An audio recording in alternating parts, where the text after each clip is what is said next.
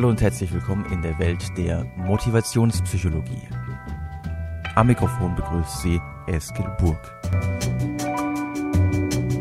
Der Over-Justification-Effekt oder korrumpiert Belohnung wirklich die intrinsische Motivation?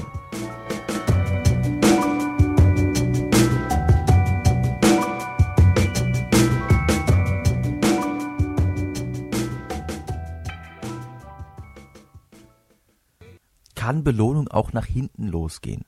Also kann es sein, dass wenn ich jemanden für erwünschtes Verhalten belohne, dass dann auch Nebenwirkungen auftreten können, die alles andere als erwünscht sind. Ich denke, angesichts der weltweit größten Finanz- und Wirtschaftskrise, der wir uns zurzeit gegenüber sehen, wird manch einer diese Frage mit einem klaren Ja beantworten, weil doch der eine oder die andere sagt, naja, diese völlig überdrehten Managergehälter und diese häufig kritisierten Boni-Zahlungen sind mit Sicherheit ein Grund dafür, warum manche Banker so kurzfristig gedacht haben und eben nur auf den kurzfristigen Profit aus waren. Also gut möglich, dass dadurch diese häufig zitierte Gier, die Gier nach noch mehr Boni, nach noch mehr Profit, wirklich geschürt wurde. Und manch einer spricht in diesen Tagen, in diesem Zusammenhang auch von dem sogenannten Cobra-Effekt. Also der Cobra-Effekt geht auf eine Geschichte zurück, die sich während der Kolonialzeit in Indien zugetragen hat. Und zwar gab es damals in Indien eine ziemlich heftige Giftschlangenplage. Und viele Menschen waren schon dem Biss einer solchen Giftschlange zum Opfer gefallen, sodass der damalige Gouverneur unbedingt handeln musste.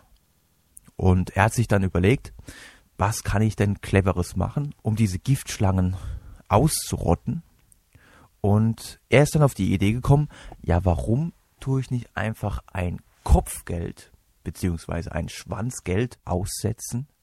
Weil er hat dann gesagt, ähm, bringt mir den Schwanz einer Schlange und ihr bekommt dafür dann eine saftige Belohnung.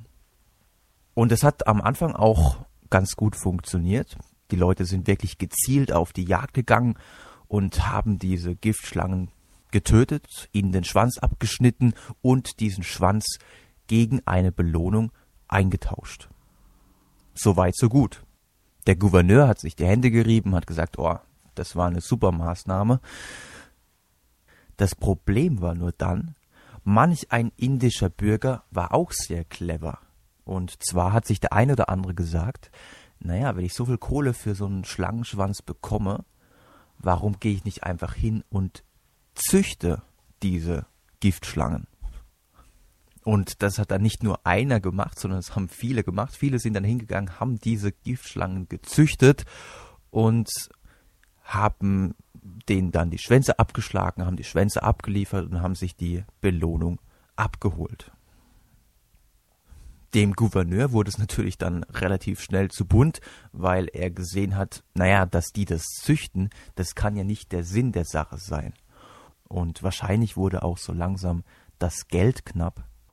Deshalb hat er dann von heute auf morgen diese Belohnungszahlungen eingestellt mit dem katastrophalen Effekt, dass die Leute, die die Schlangen gezüchtet haben, ihre Schlangen freigelassen haben, sodass dann letzten Endes mehr Schlangen unterwegs waren und mehr Menschen von diesen Schlangen dann natürlich auch gebissen wurden und mehr Menschen starben, als noch vor dieser Belohnungsaktion des Gouverneurs.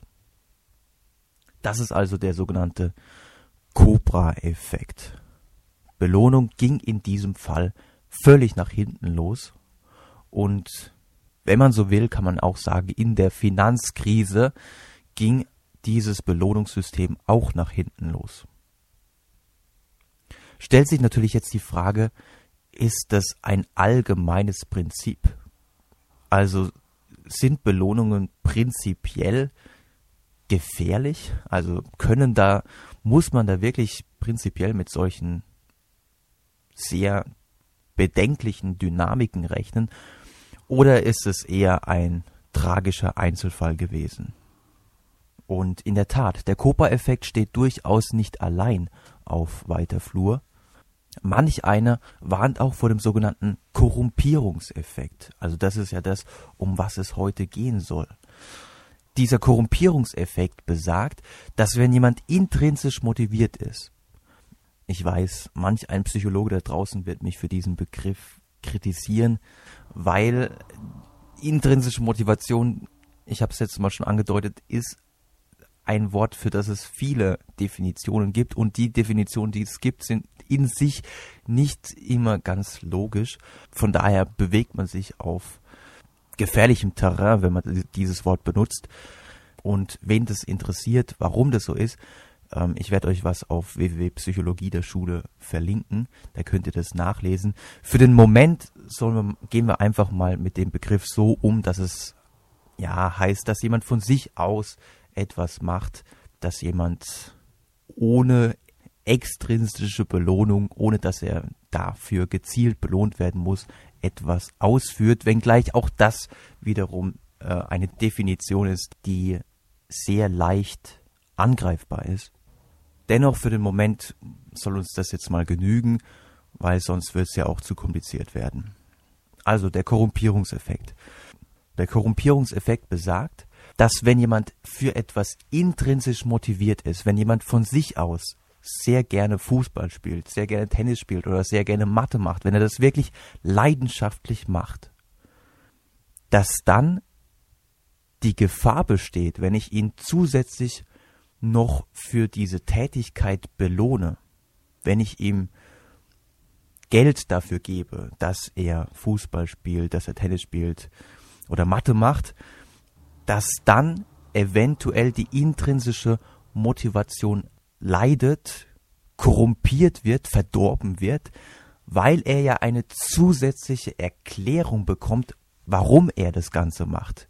Nämlich, er macht es auch wegen der Kohle, wegen dem Geld, was er dafür bekommt. Und die Gefahr ist dann, dass in dem Moment, wo die zusätzliche extrinsische Belohnung wegfällt, dass er dann sagt, naja, warum soll ich es jetzt noch weitermachen? Weil ich habe es doch zum Großteil auch wegen der Kohle gemacht. Und wenn es jetzt keine Kohle mehr gibt, naja, pff, dann gibt es eigentlich keinen großen Grund mehr, damit weiterzumachen. Wenn es diesen Korrumpierungseffekt beziehungsweise Over-Justification-Effekt wirklich gibt, wir werden uns das gleich genauer angucken und wir werden sehen, dass es in gewissen Fällen durchaus zu diesem Effekt kommen kann, dass man aber nicht prinzipiell sagen kann, dass Belohnung ja die intrinsische Motivation verdirbt. Das kann man nicht sagen. Aber wenn es diesen Effekt gibt, muss man durchaus über manche pädagogischen Interventionen nachdenken und man muss auch nachdenken über solche Programme wie Earning by Learning. Also das ist ein Programm, das es in den USA mittlerweile verbreitet gibt. Dort werden Schüler aus sozialen Brennpunkten, dort werden Schüler fürs Lernen tatsächlich bezahlt. Also die bekommen dafür, dass sie zum Beispiel Bücher lesen, wirklich bares Geld. Und je mehr Bücher man liest, desto mehr Geld bekommt man. Die Überlegung, die dahinter steckt, ist natürlich die, dass wenn es durch dieses Programm gelingt, dass von zehn Schülern einer mehr als zuvor einen Job bekommt später, dass sich die Investition natürlich schon dann gelohnt hat, weil ein Bürger, der einen Arbeitsplatz hat und Steuern zahlt, natürlich auf lange Sicht tausendmal wertvoller für die Gesellschaft ist als ein Arbeitsloser, der die sozialen Netzwerke beanspruchen muss. Und wie gesagt, das gilt dann nicht für alle Schüler, sondern es gilt nur für Schüler, die aus Verhältnissen kommen, wo sie wirklich keinen Sinn im Lernen sehen, weil sie sagen, naja, ich habe sowieso keine Zukunft, ich bin hier in der Bronx und ähm, mein Weg in die Kriminalität ist im Grunde schon vorgezeichnet. Und deshalb versucht man auf diesem doch einigermaßen umstrittenen Wege, sie doch zum Lernen, zum Lesen zu bewegen. Und falls es diesen Korrumpierungseffekt jetzt gibt, dann muss man überlegen, besteht nicht die Gefahr, dass wenn irgendwann die Belohnung eingestellt wird und sie eben nicht mehr fürs Lesen bezahlt werden, dass sie dann von jetzt auf nachher das Lesen völlig einstellen, weil sie sagen, äh, ich bin doch nicht blöd, ich lese doch nur wegen der Kohle. Warum soll ich jetzt, wo ich nicht mehr dafür bezahlt werde, noch weiterlesen? Ob diese Gefahr im Zusammenhang mit diesem Programm wirklich besteht, darauf kommen wir dann nachher nochmal zu sprechen. Vorher wollen wir uns natürlich erstmal angucken, was sagt die psychologische Forschung zu diesem Korrumpierungseffekt. Beginnen wir mit einer sehr bekannten Studie zu diesem Thema aus dem Jahr 1976, durchgeführt von David Green, Betty Sternberg und Mark Lepper. Und in dieser Studie ist man hingegangen und hat Viert- und Fünftklässlern Mathematikspiele vorgestellt. Also man hat ihnen gesagt, hier schaut mal, wir haben ein paar interessante Mathematikspiele und ihr könnt in der nächsten Zeit so häufig ihr wollt diese Mathematikspiele benutzen. Und dann hat man die Basisrate erhoben. Das heißt, man hat zunächst mal 13 Tage lang nur beobachtet. Man hat geguckt, ja, inwieweit beschäftigen sich denn die Schüler von sich aus mit diesen Mathematikspielen? Also man hat im Grunde geguckt, inwieweit ähm, besteht denn da jetzt eine intrinsische Motivation, sich mit diesen Spielen zu beschäftigen. Man hat also dann festgehalten, wie viel Zeit sie durchschnittlich mit diesen Mathematikspielen verbracht haben. Und im nächsten Schritt hat man dann, das war dann die Intervention, dann hat man gesagt, okay, ab heute, also ab dem 14. Tag, ab heute geht's um was. Also ab heute könnt ihr, wenn ihr euch ausgiebig mit diesen Mathematikspielen beschäftigt, könnt ihr am Ende Trophäen und Urkunden gewinnen. Also wer sehr viel Zeit mit so einem Mathematikspiel dann verbrachte, konnte dann am Ende eine sehr begehrte Trophäe bekommen. Und wie erwartet gingen die Beschäftigungszeiten dann erstmal nach oben. Also dadurch, dass man ihnen eine Belohnung in Aussicht gestellt hatte, verbrachten die Schüler tatsächlich noch mehr Zeit mit diesen Aufgaben. Und nach circa eineinhalb Wochen war dann diese Belohnungsphase zu Ende. Also die Schüler bekamen noch ihre Trophäen und Urkunden, die sie sich verdient hatten.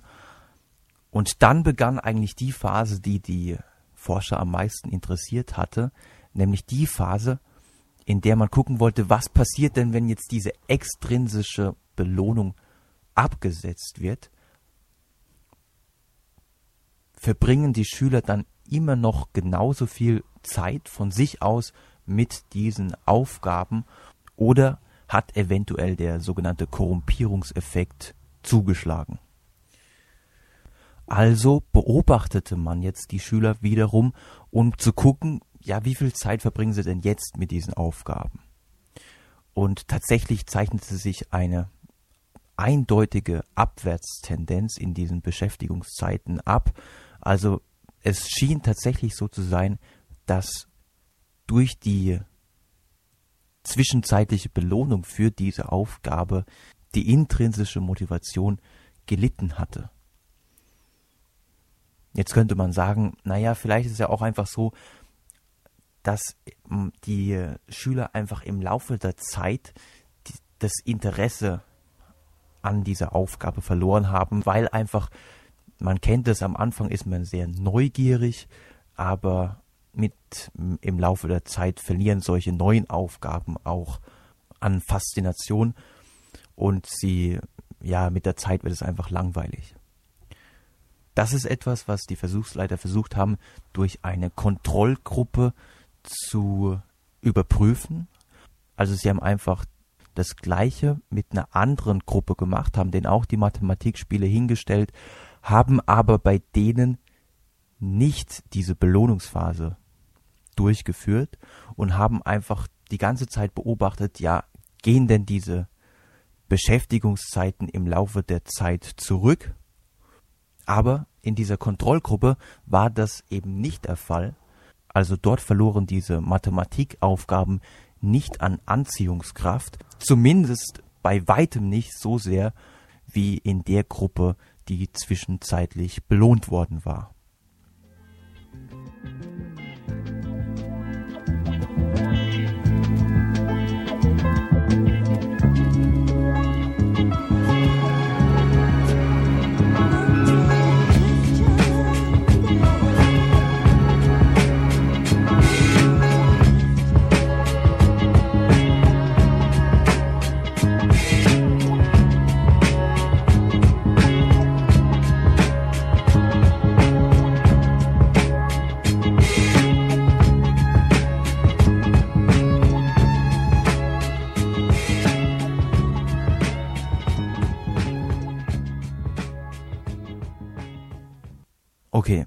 Jetzt könnte man sagen, damit ist es doch bewiesen. Der Korrumpierungseffekt existiert. Die Ergebnisse dieser Studie sind doch eindeutig. Also die Belohnung hat hier die intrinsische Motivation offensichtlich korrumpiert. Na, so einfach ist es nicht und in der Psychologie würde man sich hüten zu sagen, dass etwas bewiesen wurde. Ähm, wir können immer nur falsifizieren. Also wir können gucken, ob etwas nicht zutrifft. Beweisen können wir leider nicht. Das aber nur am Rande. Ähm, außerdem ist es im Zusammenhang mit dem Korrumpierungseffekt auch so, dass es auch viele Studien gibt, wo dieser Effekt nicht aufgetreten ist. Jetzt könnte man sagen, hä, wie kann es sein? Also ich dachte, Wissenschaft ist eindeutig. leider, leider ist sie nicht immer eindeutig. Und deshalb muss man einfach genauer hinschauen.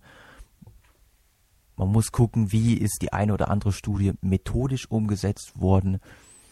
Und was auch sehr hilfreich ist, sich einfach sehr viele Studien anzugucken und da zu gucken, was sind denn die in allen Studien vorkommenden Tendenzen wenn man sowas macht, das nennt sich dann eine Meta-Analyse, wenn man wirklich ganz viele Studien in einer einzigen Analyse dann sich anschaut und in Bezug auf den Korrumpierungseffekt gibt es da eine Meta-Analyse von Dezi und Ryan.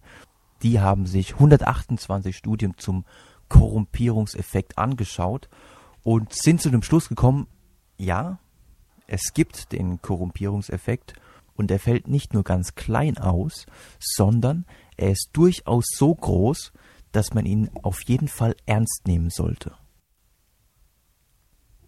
Diese Studie rief dann aber auch die, ja, die theoretischen Gegner in Anführungsstrichen dieses Korrumpierungseffekts auf den Plan, also Leute, die in ihren Studien eben nicht diesen Korrumpierungseffekt nachweisen konnten und die dann sagten, Moment mal, wir müssen uns das nochmal genauer angucken, was Desi und Ryan gemacht haben. Und das waren vor allem Cameron, Banco und Pierce. Die haben die Daten von Desi und Ryan nochmal analysiert und haben, mittlerweile waren noch ein paar mehr Studien dazugekommen und haben sich dann 145 Studien zu diesem Korrumpierungseffekt angeschaut und die kommen zu dem Schluss, dass wohl nur dann mit so einem Korrumpierungseffekt gerechnet werden muss, wenn die Versuchspersonen schon allein für das Ausführen der Tätigkeit belohnt wurden. Also wenn man sich die Studie von, von gerade anguckt, die Schüler wurden ja nach Zeit belohnt sozusagen. Also die wurden ja dafür belohnt, dass sie viel Zeit mit diesen Mathematikspielen verbrachten also das reine Ausführen der Tätigkeit wurde belohnt. Dagegen, wenn man wirklich die Leistung belohnt, also eine Belohnung der Leistung liegt zum Beispiel vor, wenn man jemandem eine Note gibt, dann wird ja die Leistung belohnt, dann sei eben nicht mit dem Korrumpierungseffekt zu rechnen. Darüber hinaus kamen sie in ihrer Analyse auch noch zu dem Schluss, dass insbesondere dann, wenn man vorher die Belohnung schon in Aussicht gestellt hatte und vorher schon gezeigt hatte, was man denn für das erwünschte Verhalten bekommen kann, dass dann die intrinsische Motivation auch Gefahr läuft, abgeschwächt zu werden. Vielleicht aus dem Grund, dass man sich einfach von der in Aussicht gestellten Belohnung, von einer Trophäe oder einer Urkunde, was auch immer, zu sehr ablenken lässt. Aber das ist ja eigentlich etwas, was man relativ problemlos umgehen kann. Und der Hauptkritikpunkt, und meines Erachtens wirkt es auch klärend, wenn man sich genau das vor Augen führt, der Hauptkritikpunkt ist, dass Dezi und Ryan in ihrer Meta-Analyse vor allem Studien ausgewählt haben, wo die Versuchspersonen von Anfang an eine sehr große Motivation hatten. Also da war die Anfangsmotivation, die intrinsische Motivation, sich mit den jeweiligen Aufgaben auseinanderzusetzen, schon sehr groß. Dadurch liegt also dann der Schluss sehr nahe, dass, wenn überhaupt mit so einem Korrumpierungseffekt gerechnet werden muss, vor allem dann mit dem gerechnet werden muss, wenn tatsächlich am Anfang eine sehr große intrinsische Motivation vorhanden ist. Also wenn jemand wirklich leidenschaftlich Geige spielt oder leidenschaftlich Klavier spielt oder leidenschaftlich Mathematikaufgaben löst und wenn man ihm dann zusätzlich noch einen weiteren Grund liefert, nämlich eine Belohnung von außen, warum er denn jetzt all das macht, dann kann es passieren, dass seine Anfangsmotivation eventuell darunter leidet.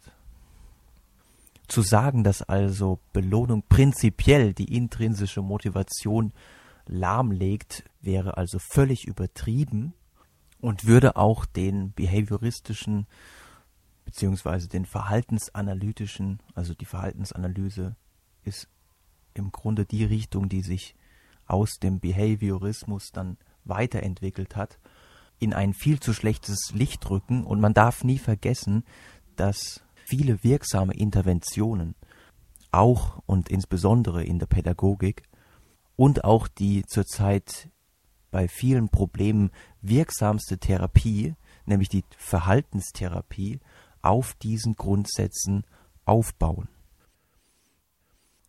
Und was heißt das jetzt für so ein Programm wie Earning by Learning? Ganz ehrlich, ich finde dieses Programm gar nicht so schlecht. Denn die intrinsische Motivation kann ja nur dann leiden, wenn, ja, wenn sie überhaupt erstmal vorhanden ist. Und genau das ist ja bei den meisten Schülern, die an diesem Programm teilnehmen, überhaupt nicht gegeben. Weil sie stammen ja aus Verhältnissen, wo sie überhaupt keinen Sinn darin sehen, irgendwas für die Schule zu machen, weil sie keine Zukunftsperspektive sehen. Und von daher ist es vielleicht schon ein Erfolg, wenn der eine oder die andere auf diese Art und Weise den Zugang zum Lesen findet. Und auch das darf man nicht vergessen auch der umgekehrte Weg, also der Weg über die Belohnung, kann in manchen Fällen ja auch zu einer Tätigkeit führen, die man dann von sich aus macht.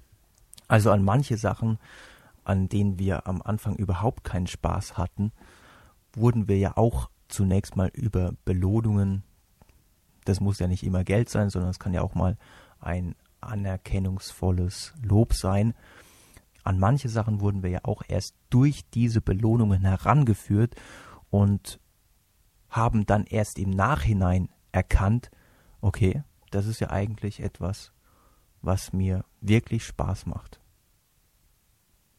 Ganz zum Schluss noch eine freudige Nachricht. Es gibt auch Studien, die nahelegen, dass man Kinder durchaus gegenüber diesem Korrumpierungseffekt immunisieren kann. Und in einer dieser Studien hat man Kindern ein Video vorgeführt, in dem ein, ein Junge und ein Mädchen zu sehen sind, die feststellen, dass es ja ganz nett ist, wenn man eine Belohnung für die Schularbeiten bekommt, aber dass der eigentliche Grund, warum sie die Schularbeiten machen, nicht die Belohnung ist, sondern der, dass sie Freude daran haben. Und tatsächlich zeigte sich dann, also man hat dann geschaut, inwieweit lässt denn, wenn man die Kinder belohnt, die Begeisterung. In dem Fall hat man besonders auf die Kreativität der Kinder geguckt. Es ging darum, aus Bildern, die vorgegeben wurden, eine Geschichte sich auszudenken. Inwieweit lässt denn die Kreativität nach, wenn man dafür belohnt wird?